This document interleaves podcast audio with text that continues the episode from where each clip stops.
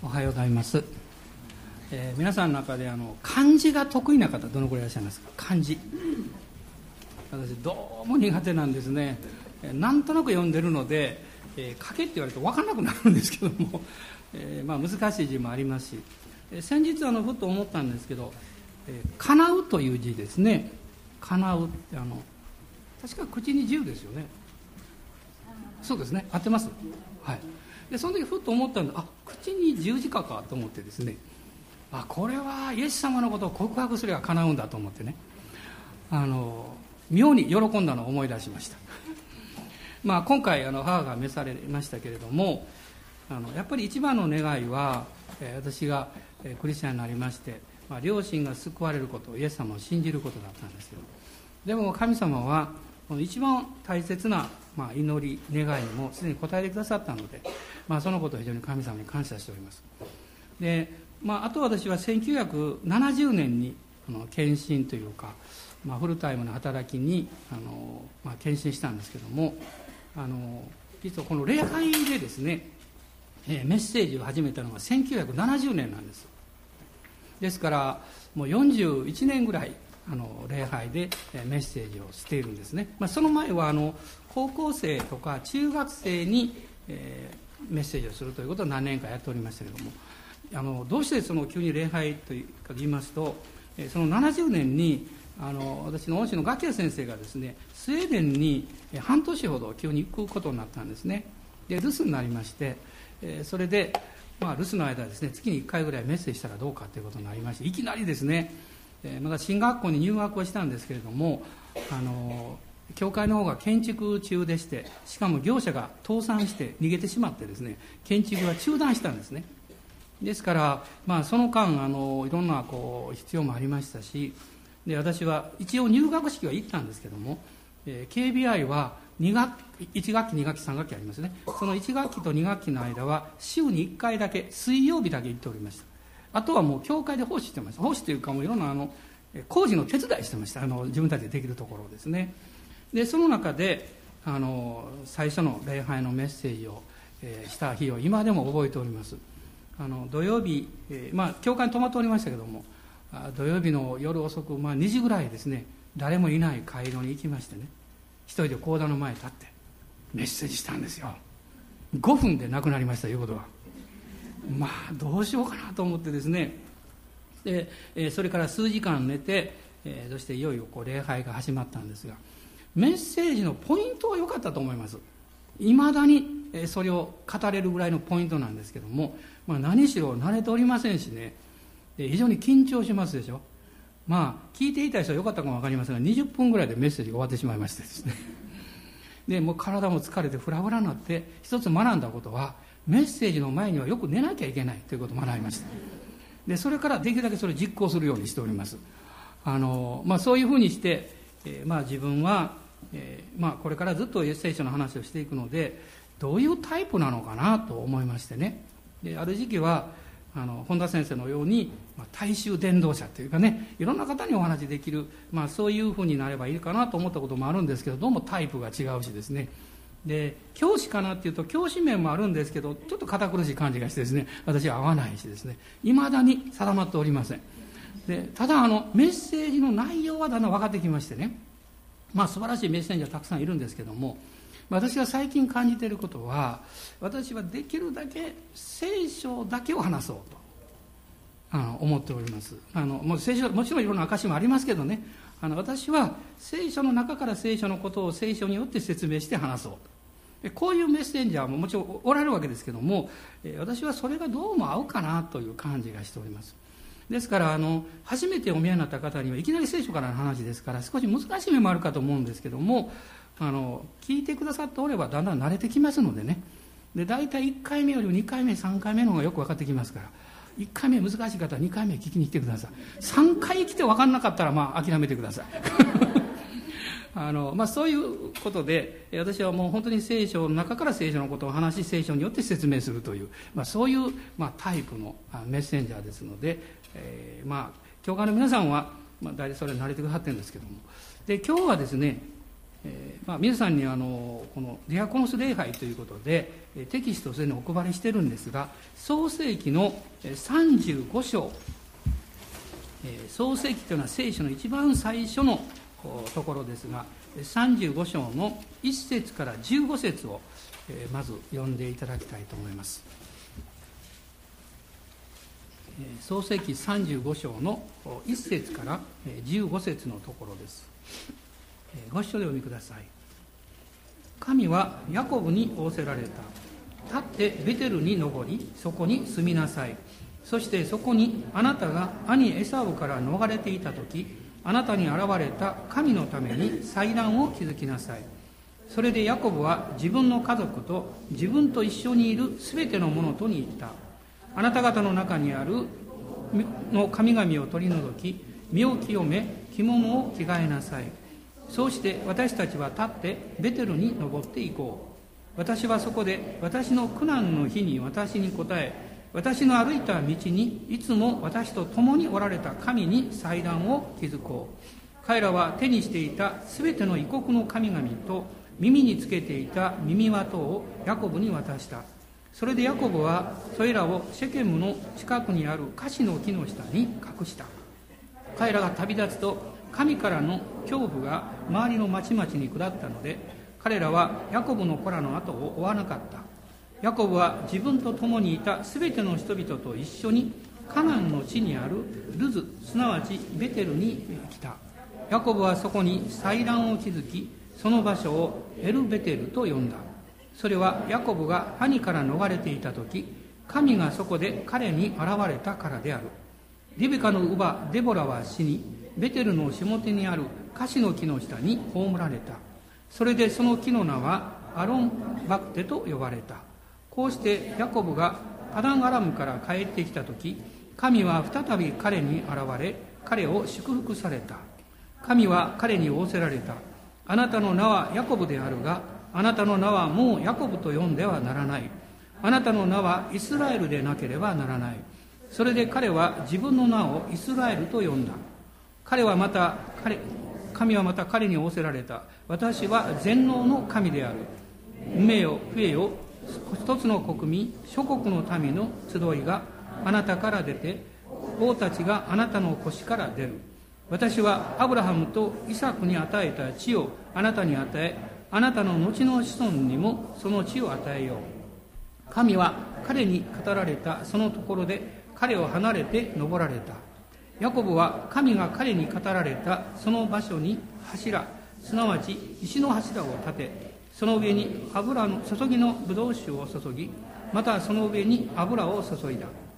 ヤコブは神が自分と語られたそのところをベテルと名付けた、まあ、ヤコブという人物、まあ、アブラハムの孫になります。アブラハムイサクヤコブ。でこのヤコブの生涯というのを見ますとまさに試練と苦しみの連続だったんです。まあ、彼は生まれる前、まあ、双子の弟なんですがお腹の中でもうすでにお兄ちゃんと争っておりました。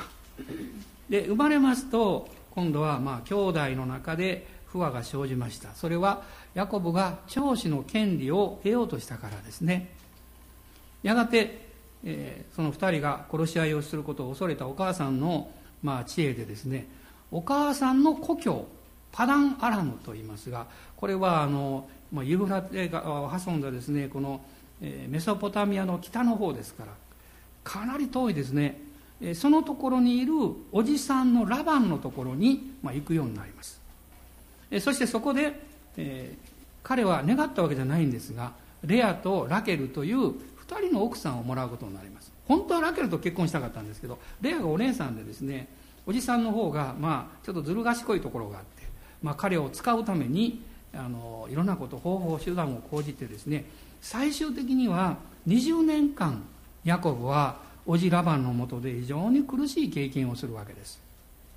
やがて、まあ、主があなたの生まれ故郷に帰りなさいとおっしゃったので、えー、もう家族やしもべたちやたくさんのあの、えー、家畜を連れて、まあ、帰ってくるんですけども、まあ、その途中でもいろんなことが起こります、えー、そして彼の最愛の息子いわゆる自分の愛している方の奥さんの長男11番目12人の男の子が生まれるんですが11番目のヨセフが突然いなくなって兄たちが獣に殺されたという報告を嘘の報告をするわけです。ですからお父さんから見ればもう最愛の息子は死んでしまった、ね、ところが22年後にその息子が生きていたってことが分かるんです。22年後ですよ。しかもその息子は今エジプトにいて当時はもうエジプトが最も強力な国でしたからそのエジプトのですね最小王様の次に偉い人物になっているということを聞いたわけです。まあ一瞬ヤコブは気が遠くなってもうね倒れそうになったと思いますけども。やがてまあ飢饉がありましたのでえ彼も親族一同とともに、まあ、70名あるいは77名あの聖書によって違うんですけどもエジプトに移動するわけです。彼がエジプトに行きました時は130歳でした。パロが当時のこのエジプトの王様ですね。このヤコブに言ったんですね、えー、あなたの弱いは何歳ですか？年はいくつですか？って言いました。でそうするとヤコブは言ったこう言いますね。私の年なんかね先祖から比べるとまだまだ短いんです。そして私の人生は不幸せなんですって言ってるんですね。まあ私はそこからお話したことがありますけれども私はヤコブはどうして不幸せって言ったのかなと思いました。確かに私の人生というのは思いがけないことがやってきます、ね、予定外のことが起こってきます。辛いことや悲しいこともあります。嬉しいこともありますけどでもそういう中でヤコブが苦しい経験をずっとしてきて私の人生っていうのはまさに不幸せなんだなと思ったかもわからない。それも事実でしょう。でも彼は何よりも素晴らしく精霊に満たされた人でした。彼は死ぬ間際に杖に寄りかかってお辞儀をしたと漱石に書かれていますがヘブル人への手紙の11章の中には彼は杖に寄りかかって礼拝をしたとこう書いています。そして彼が死ぬ前にですね息子たちを集めましてその息子たちに対して祝福の予言をしています。もし霊的に恵まれていなければそういうことは絶対できないんです。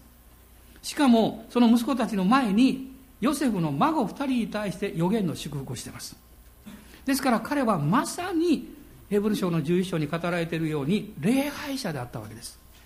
この礼拝者であったヤコブはどうして私の人生は不幸せですと言ったんでしょうか。私はそのことを考えていた時に私の年月は先祖に比べるとね不幸せなんですという言葉がどうも心に引っかかりました。彼のお父さんは何歳で亡くなったんでしょう。イサクは180歳でした。彼のおじいさんのアブラハムは175歳でした。その時ヤコブは130歳ですからまあ、私たちから見れば随分年いってるわけですけどもお父さんの年齢から見てもあと50年若いわけですよ。ねね、そういう年齢を彼がですね私はまだ短いんですよというそのことを考えた時に私はこう思いました。私の不幸せさというのはまだまだ先祖の、まあ、お父さんやおじいちゃんや彼らが神様からいただいた恵みを十分に経験できるくらい生きていないんですよという意味かなと思いました。その時にパッとひらめいた、ね、電気つきました。これポカッとですね。あそうかと思ってね。クリスチャンにとっての幸いって何なんでしょう？それは人生の長さではもちろんないんですけどももし私たちが一日でも長く生きるとすれば長く生きることができたことが幸せではなくってその一日多くこの地上の中で神様の恵みを経験できたということではないでしょうか。私はそう思った時に神様の時にもちろん私たちは生まれそして去っていくんですけどもし一日でも二日でも長く生かされるとすれば神様の恵みを知って生きていきたいなと思います。私たちは愛されていますから。そして神様の恵みを多く知る秘訣を皆さんご存知ですか？それは困難や試練から逃げないことです。辛さから身を顔を背けないことです。悲しみから遠ざかろうとしないことです。なぜなら神様の恵みは私たちの弱いところにやってきます。私たちが困難な状態になった時に早く解決してほしい。誰でも思いますその時ね。でもそこから逃げないで主よ今私はこんなに弱いんです。こんなに大変なんです。でもあなたが共におられることを信じます。あなたが私の人生を祝福してくださるということを信じます。そのように祈っていきましょう。神様あなたに恵みを教えてくださいます。まあ先日申し上げたんですけど私は長い間勘違いしていたと思いました。豊かな人生幸せな人生っていうのはうまく物事がいくことだと思っていた面が強かったように思います。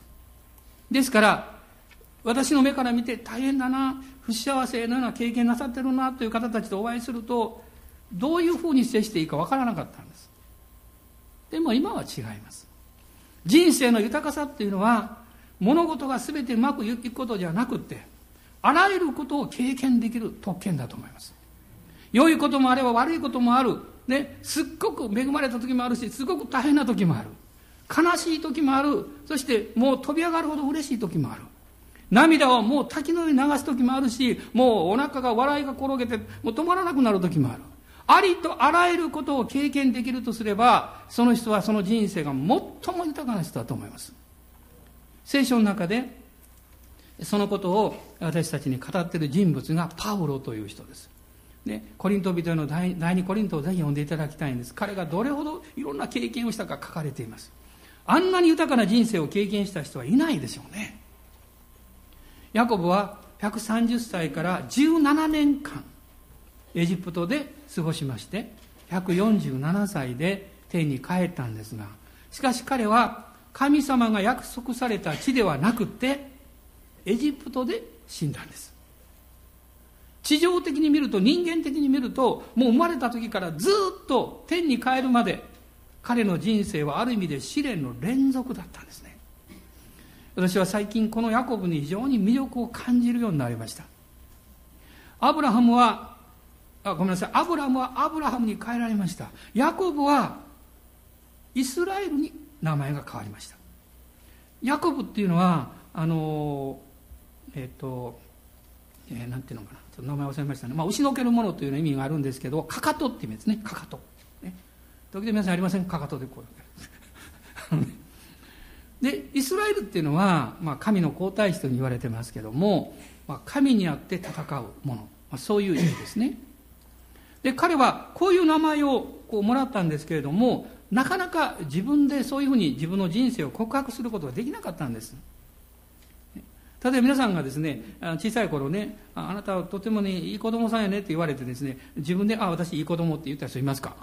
あんまりいないと思うんですね。いや、そんなこと言うけどそうじゃないでしょうってね、私いつも思ってました。ね。その自分というものをよく評価するっていうのはなかなか難しいところがあります。そうなりたいと思うんですけどなかなかできません。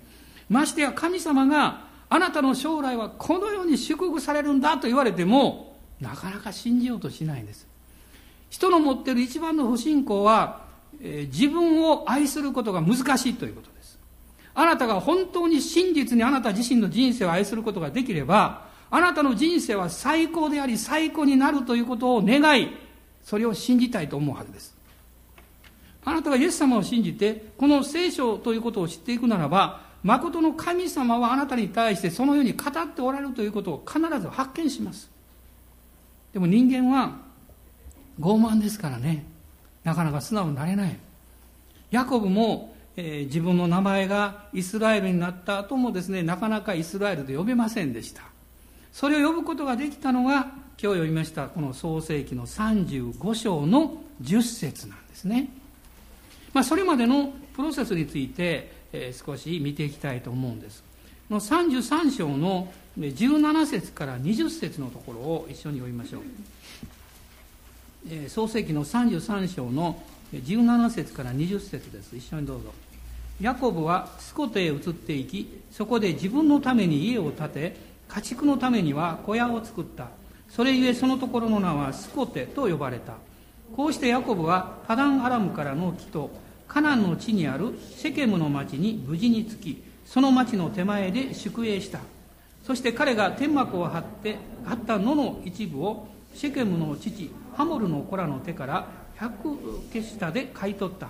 彼はそこに祭壇を築きそれをエル・エロヘイスラエルと名付けた、まあ、20年間の、まあ、苦しみの後で神様が生まれ故郷に帰りなさいと言いました。彼があの、ええー、このパダンアロムに行く前にいた場所はですねあのベールシェバそのイスラエルの南の方ですね。南の方なんです。いや結構遠いですよそこからねずっと行くっていうのはね。で彼は、まあ、約束の地にもう帰っていくんですけれどもでもまだまだこの自分の思いが強いわけです、まあ、これはいつも問題ですね。いろんなこと言われてもいいかもわかんないけどね私はこれ願ってるからとかこうしたいからって私はいつも自分の思いとこう戦うわけです。でそして彼はその思いの中でスコテというところに行きます。スコテっていうのは小屋という意味なんですね。そこで彼は、まあ、今で言えば商売を始めます。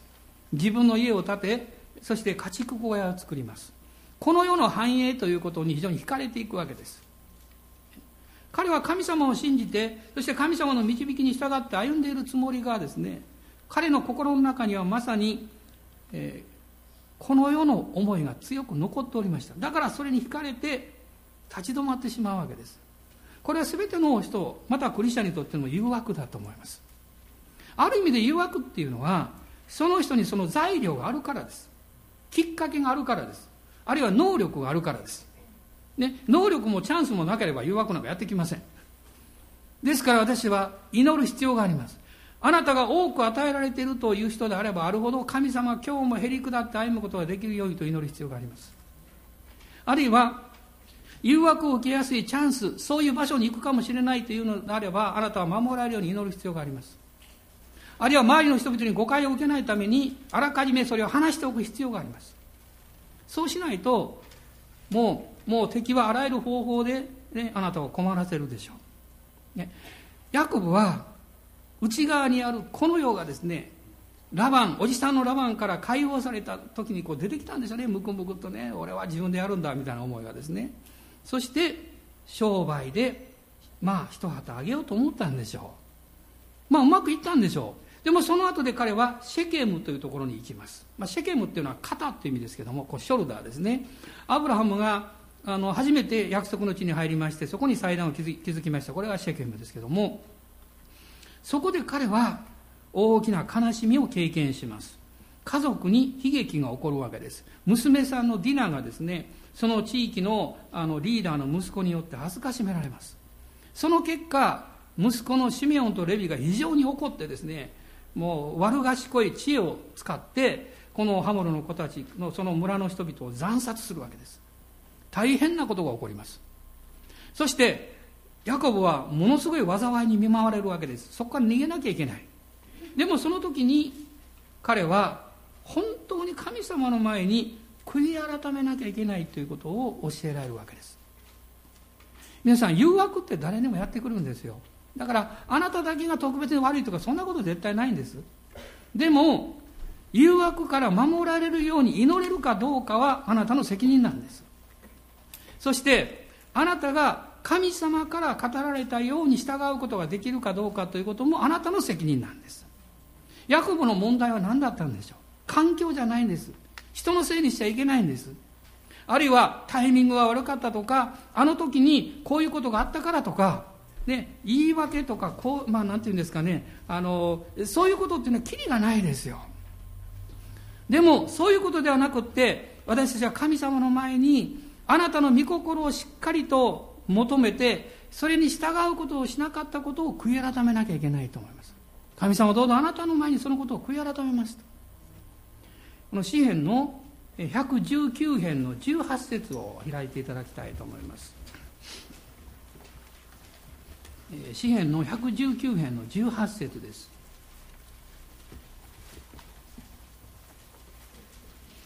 ご一緒にお読みください。私の目を開いてください。私があなたの見教えのうちにある苦しいことに目を留めるようにしてください。私の問題点クリスチャンですけれども心の目が開かれていないために目に見える現実だけに追い回されてしまうということです。目に見える現実で追い回されると必ず不安がやってきますね。それから思い煩いがやってきます。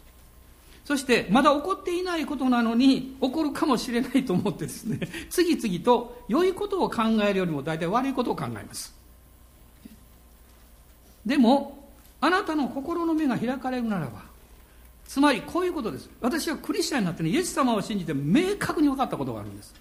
それは私の人生には神様という存在による計画があるんだということなんです。これが分かったんです。その時に私の人生観は全く変わってしまいました。まああの以前にお話したこともあるかも分かりませんが私は17歳の時にあの盲腸になりましてですね。で盲腸って分からなかったんですよ。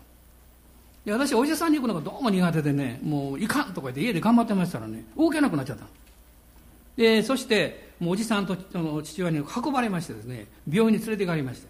でお医者さんがもう見まして「君なあと2時間遅れたら死んどるぞ」って言われました。いわゆるこの破裂してしまいますからね。もうそうなったら終わりですから。その直前ですよ。手術をしたんです。でも手遅れでしたからなんと40日間入院したんです。当時ですかここにパイプなんか入れましてですねこれ40日間。なんかこの辺はちょっと変なんです。普通じゃないんですよ。でその傷跡が大きく残ってます。でその後ですねまた入院しました。退院してしばらくして今後では登ったんでバカですね。傷口が開いちゃったんですね。でま また入院してですね、まあ、そういう愚かな人間なんです。でそのことを通して私が思ったんです。悟ったんです。人間というのは自分が生きるだけ生きれるわけじゃないんだって分かったんです。ね。もうしびれてましたから痛くも何でもないんですよ。でもそのまま放っておったら死んでたんですよ。つまり命というのは自分で決められないんだって分かったんです。その時に私は決心をして、まあ、友達クリスチャンでしたから教会に行こうって決めたで翌年教会に行ってクリスチャンになったんです。ですから私の人生には神の計画があるというのは分かりましたからそういう意味から本当に恐れなくなったんです、ね、神様が私のために計画してくださってる人生があるんだから私がただ一つの条件さえ満たせばその計画が実現するんだと分かりましたその条件って何なんでしょう？神様は私のあなたの導き、私に対するあなたの導きは何なんでしょうかということをいつも尋ね求めて従うことです。これだけです。この御言が言ってますように、私があなたというのは神様ですね。神様の見教えの中にある苦しいこと。私の人生です。私の将来です。神様に言い取られる。そのことに目を留めるようにしてくださいと言ってます。今日あなたは何に目を留められますか？お金ですか？健康ですか？あるいは会社の状況ですか？あるいは将来の、まあ、あなたの計画でしょうか？あるいは受験でしょうか？いろんなものがあるでしょう。でも一番あなたが目を留めなきゃいけないのは、それよりももっともっと上の方にある、あなたの人生を愛してあなたを導いておられる神様の計画ですよ。そのことを知ればあなたはね、恐れないです。恐れる必要がないんです。何が起こっても。ヤコブはそこから目をそらしてしまったんですねですから彼はまっすぐに神様が導かれるところに行こうとしなかったんですよ創世紀の35章の1節から7節さっき読んだところですがこの大きな失敗と悲しみの後で神様がヤコブに35章の1節ですね。立ってベテルに登りそこに住みなさいとおっしゃいました。これ立ってというの意味がありますね。あのスンベリ先生私の進学校の時の校長先生よく言いました「起立!」ってよく言いました。妙な時に言うんですよ、まあ、スウェーデン人の方ですからね。使い方が日本人と違うんです。これがまたユニークなんですねその発想がね。突然「皆さん神の前に起立せよ!」とか言うんですよね。でもそれはどういうことでしょう。もう周りのことに心を奪われないでまっすぐにイエス様を見上げようということです。まっすぐに神様を信頼せよと、ね、あれやこれは考えて悩むなってね。あなたが一番大事なことに目を留めるならば恐れる必要はないわけです。ヤコブはその時に悟ったんですね。私が一番しなきゃいけないことは悔い改めることだって。自分の思いに従ってね右往左往していた自分の思いや考えに従っていろんなことをね語りこう、えー、周りとの関わりを持っていた。それ全部悔い改めるんです。全部悔い改めるんです。本心に変えるんですよ。彼がここでやったことが2節にあります。異国の神々を取り除いた。偶像を取り除いたということ。そして身を清めた。身を清めるっていうのは神様に自分の生活や時間を全部捧げようと決めることです。そして着物を着替えなさいと書いてますが、まあ、新約聖書にはキリストを着なさいと書かれています。イエス様を信じる今であればねそういう決断をしたということです。そして彼は次に信仰告白します。3節ですね。もう私はこの信仰告白大好きでしょっちゅう自分で言ってます、えー、ぜひ一緒に読んでいただけますか？3節どうぞ。そうして私たちは立ってベテルに登っていこう。私はそこで私の苦難の日に私に答え私の歩いた道にいつも私と共におられた神に祭壇を築こう。私の苦難の日に私に答えてくださった。私と共に歩いてくださったこの神様に祭壇を築こうと彼は告白をします。主に従うんだと決心したんです。皆さん一緒に今告白しませんか？私は主に従います。あの別に無理やりでなくていいですよ。あそうしたいと思う方はね一緒に言いましょうか。はい。私は主に従います。もう一度言いましょう。今は真似ただけでしょ。今度は自分のこあの心で言ってください。私は主に従います。アーメン。その時に何が起こったんですか？神様の臨在が望んだんです。こういう経験はねよくあるんですよ。例えば不安を感じることがあるでしょ？不安を感じた時に「主よ私はあなたを信頼します」って言いますとね臨在がスッときます。不安がスッとなくなります。これは神様の臨在が望むということです。そうすると彼が今度は復讐されるんじゃないかという恐怖感を持てたんですけども敵がですね彼らを追っかけてこなくなったんですね。でヤコブは前進をしていくわけです。彼はそこで祭壇を築くんですがこの7節に祭壇を築いていますけれども実はその前に彼が祭壇を築いたんですね。この33章のところにありましたけれどもこの祭壇とは違うと思いますね。このスコットやシェケムで彼らが経験して祭壇を築いたのはある意味でね自分の繁栄のための祭壇ですよ。でもここで彼は神に対して悔い改めと献身の祭壇を築いたんですよ。この祭壇は不動のもの絶対に動かないものです。いろんなことがあってもそこに変えることができるんですね。そしてもう一度神様を信頼することができるわけです。35章の8節から12節の中に彼がそのような決断をしました時に神様がなさったことがあります。それはヤコブを祝福されたということです。特にこの9節ですね。もう一度9節読んでいただけますか？どうぞ。こうしてヤコブがパダンアラムから帰ってきた時神は再び彼に現れ彼を祝福された。私はこの「再び彼に現れ」という言葉がすごく心に残りました。神様はあなたの人生に再び現れることができる。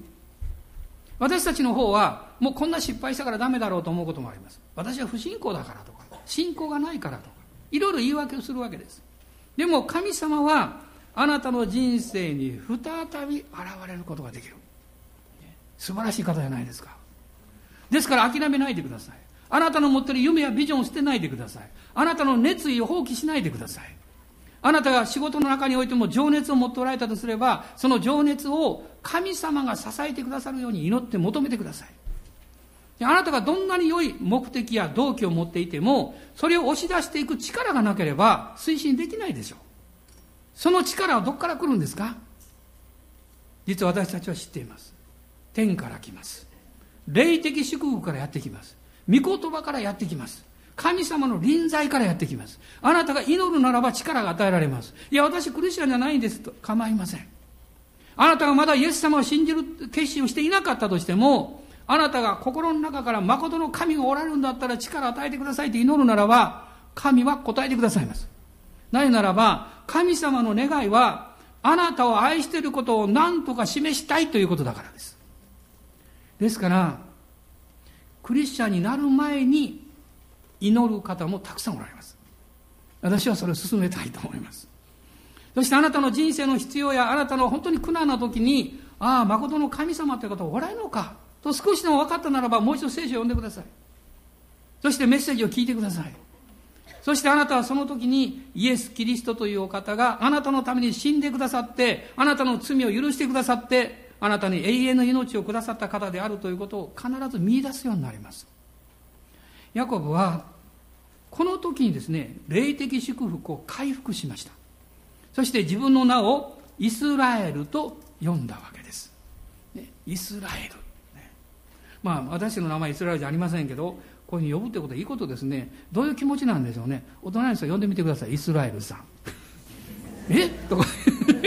イスラエルさん。え？と思うか分かりません。でも祝福を込めてね。呼んであげてください。あなたはね祝福された人ですよって。で自分の名をイスラエルと呼ぶということは実はここに書いておりますけど3つの回復を意味しています。一つはビジョンの回復です。ビジョンというのは神様がかつてあなたに語られたことをもう一度信じ直すことです。それを回復してくださる。勇気をくださいます。二つ目は自分の人生を祝福する信仰の回復です。これはイエス様に祈らないとその力与えられないと思います。自分の人生をあなたはどれだけ祝福なさいますか？時々私ねあのイライラしたりねあの、まあ、最近少なくなったんですけどちょっとこう怒りが出てきたり何かのことですね。そういうことよくありました。でその理由が分かったんです。なぜなのか。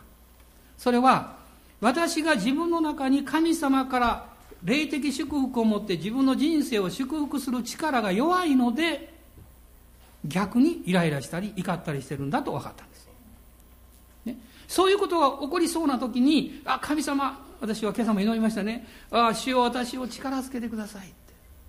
上からの力を受けると、ね、イライラしてるものはスーッと消えていくんです、ね、腹立たしくなりそうなこともスーッと消えていくんです。神様の恵みが私が問題だと思っていることを全部包んでくださるからです。あなたの命はキリストのうちに隠されています。ですから恐れる必要ないんです。私たちが失うことを恐れている恐れることいる いる以上人回らなくなって失うことを恐れている以上はですねその肺の中にある間私たちいつも不安定なんですよ、ね、でも失うことを恐れる必要なんかないんですよ。いずれ私たちは100%全部神に返すんですから。私たちは神様に全部お返しして胸を張って天国に行くんですから。ヤコブが杖に寄りかかって礼拝をした。この創世記にはお辞儀をした。私はその2つを重ね合わせて考えた時にもう涙が出てきました。私たちにはお辞儀をするって意味が分かります。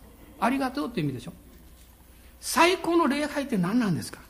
それはあなたの人生を神様ありがとうと言って神に返すことですよ。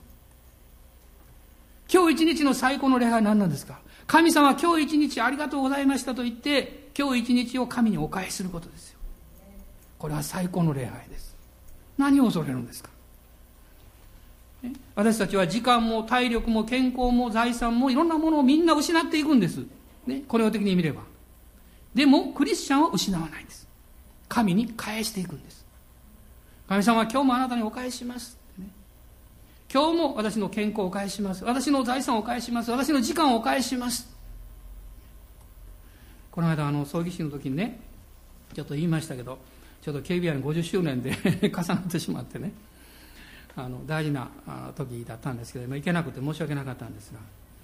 でもその16日の朝ね私あごめんなさい午後、えー、堺に行きまして、えー、ビクター・ジョン先生の通訳がありましたから行ったんですけどでその前に明先生がねあの私の母が亡くなったことを言ってくださってみんな祈ってくださった。でその時にまあ言った方がいいかなと思って。実は私の母は私に私を困らせるようなことをしようとしたことは一回もない。私の記憶のある限り。でも一番最後の時に困らせるわけじゃないけれども 一番大事な日にね召された。それは私に対する母からの最後のメッセージのように思いますと言いました。どういうメッセージかっていうと私正和と言いますから、ね、昔まこちゃんって言われたんです可愛いでしょ？この間家内これからまこちゃんって言おうかなって言うからまあいいよって言ったんだけど言ったんですけどねまだ呼んでくれませんけどね。あの別にいいんです。あの皆さんも言ってもいいですよ別に、はい、言ってください。でその時にね まこちゃんねあなたはお母さんを愛してるかちょっと涙出てきた困ったもうこれ思い出すと泣きたくなってくる。そのメッセージのように聞こえた私にはで私は愛す愛してるってお母さん愛してるよって。だから一番大事な一番大切な時間をもう喜んでお母さんに捧げるからって、ね、時間っていうのは人生ですから。時間って命ですから。で私はねそのことができたことをね非常に嬉しく思ってるんです。本当に嬉しく思ってる私たちが愛する者に価値あることを捧げることができるっていうことほど幸いなことないと思いますよ。それは決して失うことじゃないんです。最高の価値ある方どなたですか？王の王でいらっしゃるイエス様でしょう、ね、私たちを作り私たちを愛して私の人生を導いてくださってる神様でしょう。その方に人生をお返しするんですから。どうぞこの世的な方法で失ったとかなくしたとか取られたとかそんな表現を使うのをやめましょう、ね、神様に返したって、ね、天国に行ったらもう何倍もなって残ってますから。楽しみにして、ね、そこに帰ればいいんじゃないですか。そういうふうに私たちが自分の人生というものを考えた時にあのヤコブの姿が目に浮かんできます。神様ありがとうって言ってお辞儀をしたいに、まあ、これ日本人的感覚かもしれませんけど私はすごく思うんですね。そうありたいと思います。ヤコブは自分の人生を、まあ、主にあって祝福するという回復を経験しました。そしてもう一つは神様から与えられた使命に対して自分を捧げるという回復です。私たちのこの地上に残された人生がたったあと一日だとしてもそこには使命があります。その使命を私たちは神のために用いていきたいと思います。アーメン。立ち上がりましょう。アーメン。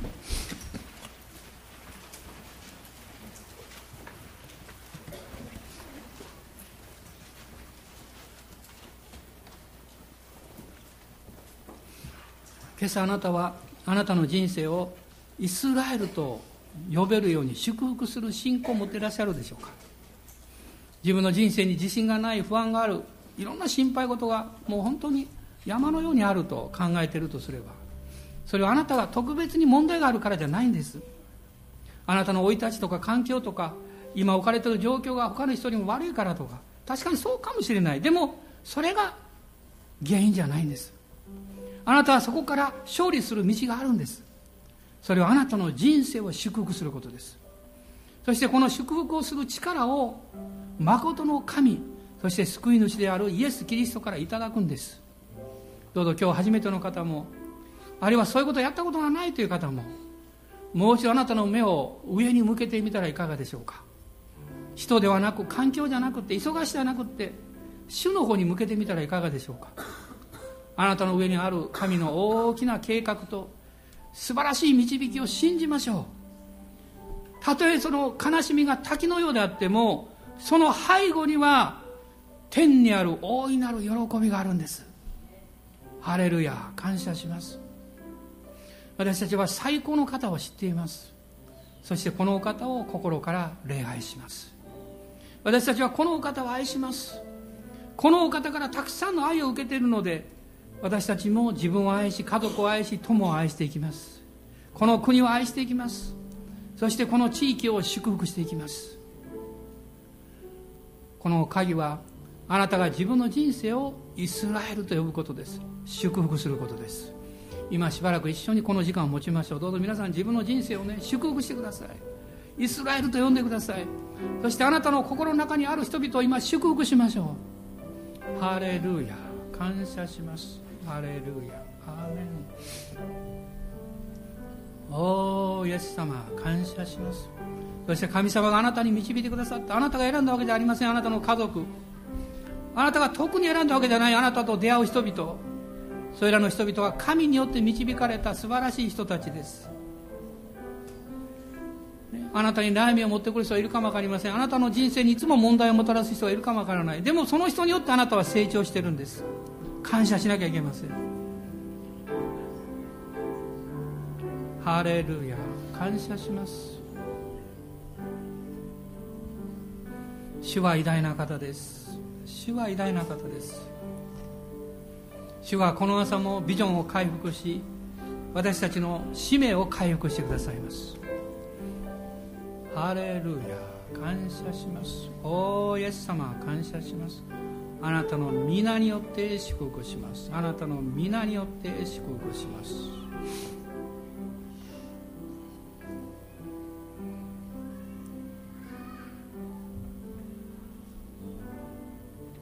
Hallelujah.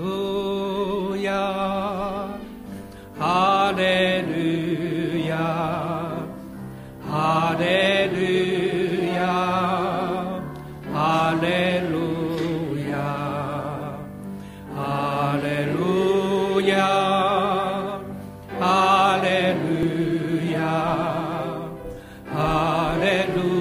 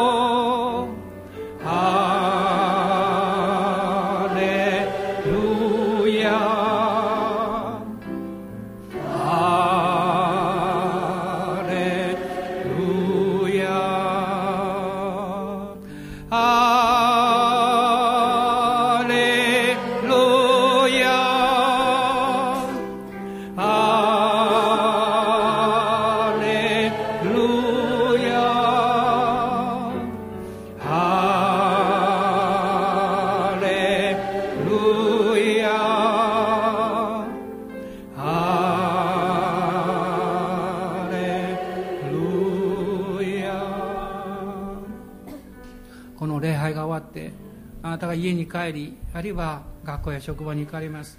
あなたは誰を祝福なさいますか？私は今週この人を特別に祝福しよう。どうぞその方のことを心に思い定めてください。そしてそれをもう始めてください。